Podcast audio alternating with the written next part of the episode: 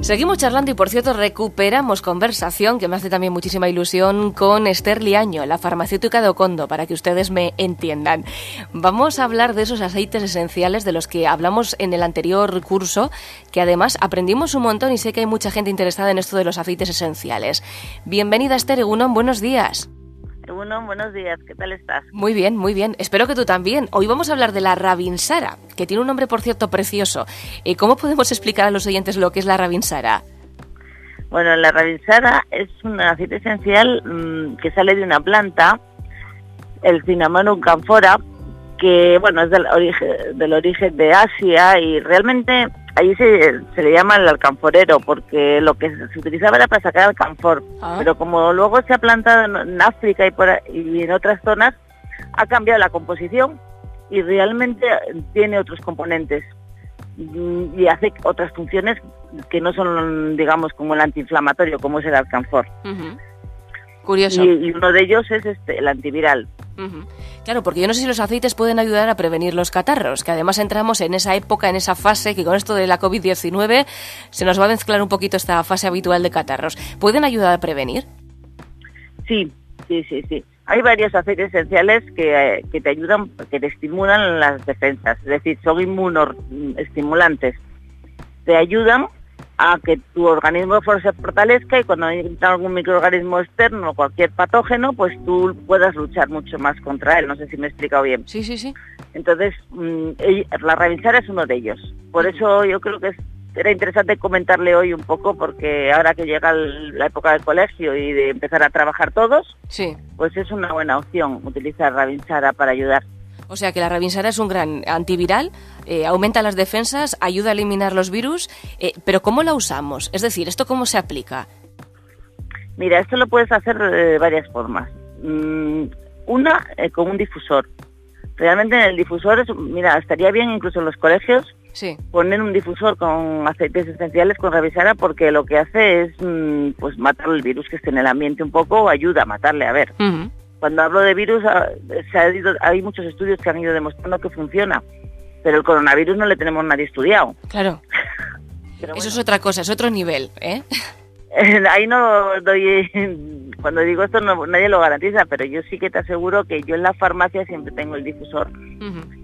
Y cuando en invierno pones la Rabinsara, siempre digo a la gente, será casualidad o no, pero yo me acatarro muy poco. Ajá. Mira, pues eso ya es un gran paso.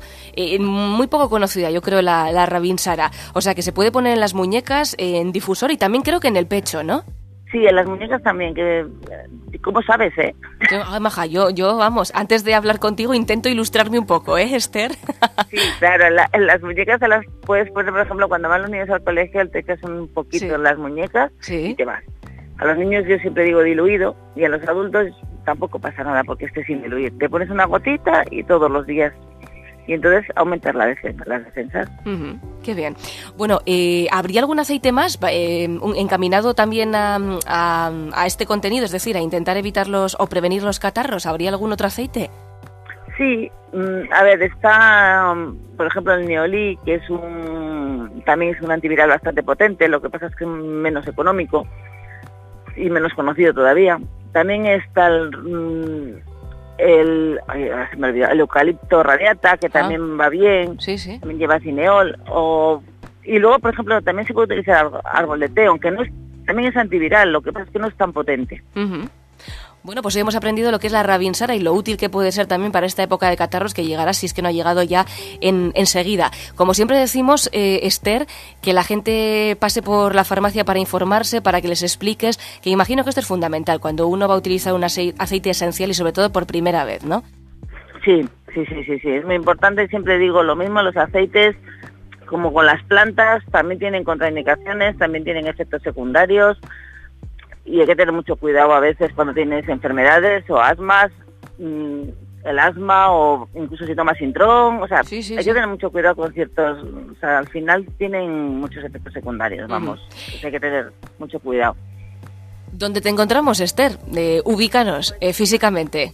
Físicamente en el Noquendo. Sí. Solo hay una farmacia, con lo cual es muy fácil encontrarme. sí. Y, luego, pues mira, me puedes encontrar en el Instagram, que suelo, poner vídeos donde hablo de distintos aceites, con lo cual si a alguien que está escuchando le interesa, pues puede entrar y así lo repasa. También lo tengo en el Facebook, vamos, todos, el nombre es muy sencillo porque siempre es con Farmacia Condo. Ajá. Entonces, y luego, bueno, pues me he lanzado y he empezado a hacer podcast. Lo sé. los tengo en, en Spotify. Spotify. es mi nuevo... Bueno, oye, te has lanzado al mundo del podcast que además funciona realmente bien. Es como una radio, para que ustedes me entiendan, pero sobre una temática concreta. Esther Liaño, ha sido un placer saludarte. Apuntamos la Rabinsara, que nos va a venir fenomenal. Y nada, el próximo lunes volvemos a hablar de lo que tú quieras, que todavía tenemos mucho que aprender dentro del mundo de los aceites esenciales. Un abrazo, ¿eh? Pues muchísimas gracias a vosotros y cualquier duda, pues ya sabéis dónde estoy.